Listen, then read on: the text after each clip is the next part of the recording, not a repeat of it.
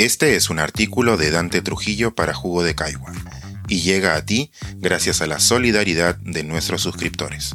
Si aún no estás suscrito, puedes hacerlo en www.jugodecaigua.pe. Leyenda de un libro maldito. La paradoja de oscuridad que provoca una novela luminosa. A veces resulta difícil señalar cuándo comienza una historia, pero como todos los relatos deben empezar por alguna parte, este podría hacerlo la noche del sábado de principios de diciembre en que un chico llega a Nueva York. En la ciudad se vive ya el espíritu de las fiestas, vitrinas iluminadas, hombres de nieve, muñecos de jengibre. Nadie sabe que el muchacho se encuentra ahí. Sale del hotel solo para emborracharse, para encontrarse con viejos conocidos y personajes marginales y deambular por las calles cubiertas de blanco. Cuando pasa por el Central Park, se pregunta una vez más a dónde irán a parar los patos que suelen chapotear en el lago sur cuando éste se congela invierno tras invierno. Luego de un par de días en ese plan, entre la depresión y el frenesí, logra llegar donde la única persona que le interesa, con la que lo une y unirá para siempre un lazo poderosísimo, su hermana pequeña. La historia también podría empezar treinta y pico años después, con otro joven llegando a Nueva York otro sábado de principios de diciembre. Es un poco mayor, tiene 25 años. El resto de elementos, el ambiente prenavideño, la soledad, la niebla de la intoxicación, los encuentros sombríos, los paseos sin rumbo, la nieve que lo cubre todo, el Central Park y la cuestión de los patos, la desesperación, también se repite. Más bien, se copia. El lunes llega a la casa de la única persona que le interesa, con la que lo une y unirá para siempre un lazo poderosísimo, John Lennon. El joven le pide un autógrafo y cuando Lennon se da la vuelta para ingresar al vestíbulo del edificio Dakota, en la esquina de la calle 72 y Central Park West, le dispara por la espalda con una 38 Special. Acierta cuatro de cinco tiros con balas de punta hueca. Luego de ello, el joven devenido criminal se sienta en la vereda a esperar que lo detengan. Los policías lo encuentran leyendo un libro, una novela sobre otro joven, un muchacho de 16 años que llega a Nueva York una noche de principios de diciembre y pasa un fin de semana extraño. El asesino se llama Mark Chapman. El protagonista de la novela, Holden Caulfield. Esta se titula The Catcher in the Rye, traducida en español como El guardián entre el centeno. Sin oponer resistencia, Chapman entrega el libro a sus captores. Esta es mi declaración. Tres horas después, en la estación agrega, estoy seguro de que la mayor parte de mí es Holden Caulfield. El resto debe ser el diablo. Tres meses después, en marzo de 1981, John Hickley Jr., 25 como Chapman, disparó en Washington, D.C. contra Ronald Reagan. La bala le entró por la axila izquierda y se alojó a menos de 3 centímetros de su corazón, pero sobrevivió. Además de la ofuscación provocada por el libro de Salinger, Hinckley Jr. contó que había intentado matar al mandatario para llamar la atención de la actriz Jodie Foster. Lo internaron en un psiquiátrico. Ocho años más tarde, Robert John Bardo, 19, también trastornado por la novela y por una actriz llamada Rebecca Schaffer, acudió al departamento de esta en Los Ángeles. La acosaba y estaba enfurecido porque había aparecido desnuda y teniendo relaciones en una película. Hablaron un momento y ella, ya harta de la visita, lo despidió. Bardo se fue a desayunar y regresó una hora después. Cuando Schaffer le abrió por segunda vez la puerta, el tipo le disparó en el pecho. Huyó. Lo capturaron al día siguiente, ya en Tucson. Se arrojó de un auto en marcha. Llevaba consigo un libro con un muchacho de gorra roja en la portada. Llama la atención que estos sucesos hayan ocurrido en los 80, después del crimen de Mark Chapman y su impacto mediático, cuando la novela llevaba décadas en circulación. Había sido publicada primero por entregas y finalmente como libro en 1951. Sin embargo, hay quienes aseguran que la historia de Holden Caulfield ya había inducido, aunque sea parcialmente, al menos dos magnicidios, el de Robert F. Kennedy en junio de 1968 e incluso el aún más célebre y siempre confuso y misterioso de John F. Kennedy, por manos de Lee Harvey Oswald en noviembre de 1963. Dicen los creyentes del mito que lo sucedido con estos y acaso otros crímenes anteriores al de Lennon es que, al no haberse hecho hasta entonces público y notorio el verdadero, entre comillas, rol del libro, el dato fue desdeñado, tratado de circunstancial.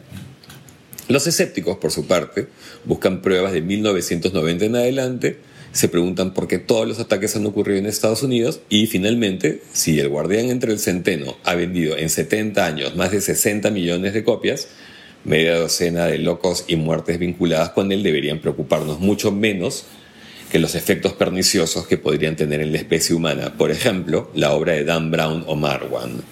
Por su lenguaje salpicado de groserías y su temática nihilista, rebelde, desencantada de la falsedad de los ganadores de la guerra y sus alusiones al alcohol y la prostitución con los que se vincula un menor de edad, el guardián fue prohibido en muchos estados de la Unión, transformándose así en objeto de culto y de deseo para miles de muchachos que lo convirtieron en un best y luego en un long seller. Pero si bien es cierto que el libro se vendió con éxito desde su aparición, el asesinato del Beatle, cuando solo tenía 40 años y muchísima vida por delante, impulsó las ventas a niveles insospechados. Un hecho terrible terminó siendo también una inmensa suerte para el escritor, quiéralo o no. Algunos aspectos de la biografía de Salinger se reflejaron en la construcción del personaje de Caulfield, que por coincidencia o imitación llegaron a Chapman y que podrían rastrearse incluso en Lennon. Para empezar, ninguno de los cuatro fueron muchachos normales. Fueron, sí, burlones, inconformistas, irreverentes, refractarios a las normas que redactaban los adultos. Los cuatro terminaron expulsados al menos una vez del colegio. Eran cultos, iconoclastas, creativos y, este detalle es interesante, estuvieron preocupados por la formación y el cuidado de los menores. Chapman tuvo por años un rol activo en la YMCA como mentor y guía. Fue ahí que entró en contacto con la novela y nació su obsesión por ese chico de ficción que se cubría la cabeza con una gorra de cazador y que lo único que realmente quería hacer, a lo que quería dedicarse, era pararse al filo del abismo que rodeaba un campo de centeno, oculto, cuidando que los niños que jugaban entre la frondosidad de los altos tallos no terminaran desbarrancados. Como el resto de asesinos supuestamente influidos por la novela, Mark Chapman era un pobre diablo y también una especie de víctima. Hijo de un militar abusivo, alucinaba desde pequeño. En la adolescencia, por ejemplo, tuvo problemas en el colegio, fue víctima de bullying, sufría con su sobrepeso, vivía temporadas en la calle. Bebía y se empachaba de marihuana, coca, LSD, heroína, mezcalina, barbitúricos. Se hizo cristiano renacido, entró a la YMCA Viajó mucho, intentó matarse debido a la depresión, tuvo una serie de empleos malos, se casó y se fue a vivir a Hawái, pero su vida no daba para más y un día, un sábado de diciembre de 1980, volvió a Nueva York y... Ahora bien, sobre cómo un tipo borroso terminó cometiendo uno de los homicidios más célebres de las últimas décadas y la manera en que supuestamente intervino la lectura de un libro, como sucedió con los criminales antes mencionados, la hipótesis más recurrida se acerca a una vieja fantasía de la ciencia ficción, una de las favoritas de los hinchas de las teorías conspirativas. En los 70, Chapman deambuló por diferentes partes de Europa y Asia.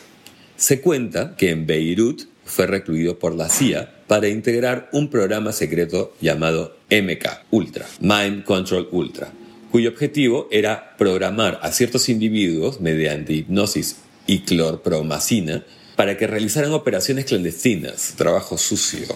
Una vez seleccionados los objetivos, como Lennon, un incordio antibelicista y contracultural, MK Ultra activaba a alguno de sus esbirros mediante la lectura de ciertos fragmentos escogidos del libro, ya que él se ponía de inmediato en funcionamiento como un robot asesino. Más que una teoría conspiranoica, parece una parodia. Tras pasar 35 años en un manicomio, John Hinckley Jr. fue puesto en libertad vigilada. Robert John Bardo, que un día del 2007 fue apuñalado 11 veces mientras desayunaba, cumple cadena perpetua.